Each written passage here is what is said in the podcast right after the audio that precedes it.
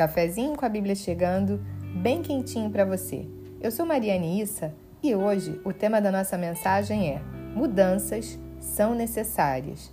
E para isso nós vamos ler uma passagem que se encontra no livro do profeta Isaías, no capítulo 28, dos versículos de 24 a 26, que dizem assim: Acaso o agricultor vive arando a terra, mas nunca semeia?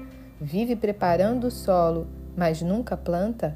Por fim, não lança as sementes de endro, cominho, trigo, cevada e trigo candial, cada uma de maneira apropriada, cada uma em seu devido lugar? O agricultor sabe exatamente o que fazer, pois Deus lhe deu entendimento. Essa passagem fala sobre como o agricultor conhece os segredos do cultivo, como ele sabe usar as ferramentas certas para cada fase do preparo e chama a nossa atenção para cada uma dessas fases, porque para cada uma delas existe um preparo específico, existe uma técnica a ser usada, uma forma, e nós podemos comparar essas fases com as nossas vidas. A vida é feita de ciclos, de fases. A vida é feita de estações, assim como nosso planeta. Imagine se fosse verão o ano inteiro ou inverno. E em determinados países, pensar na existência de apenas uma estação poderia ser desastroso, como em lugares onde o frio é muito rigoroso, onde neva, ou mesmo aqui no Brasil, no verão, em que o calor é tão intenso e quem mora aqui no Rio de Janeiro entende muito bem de calor, né, gente? Enfim, assim como a agricultura também tem fases, nós também passamos por fases e é importante que entendamos que as mudanças são necessárias para cada nova fase, para cada novo ciclo que vivemos. Nós mudamos, nosso corpo passa por mudanças, as pessoas ao nosso redor mudam, nossos filhos mudam, crescem, e essas mudanças são muito necessárias, porque com elas vem também o crescimento e o preparo para aquela fase específica que vamos viver. A mulher, por exemplo, passa pelas fases da TPM, do puerpério, do climatério, da menopausa. São os hormônios influenciando as nossas vidas. Passamos pela fase dos filhos pequenos, dos filhos que crescem, dos filhos que vão embora. E se não estivermos preparadas para essa fase, podemos sofrer muito com a síndrome do ninho vazio.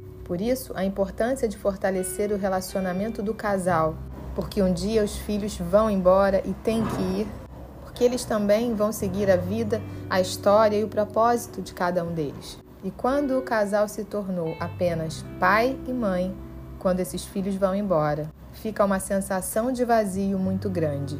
Amigos vão embora, vão e vêm. Muitas vezes mudamos de casa, de bairro, de cidade, de país. Algumas vezes vamos poder estar mais próximas de nossa família, outras vezes nem tanto. Pode ser que em algum momento da sua vida você precise se dedicar mais ao trabalho, ou pode ser que você esteja estudando para um concurso ou fazendo faculdade, enfim.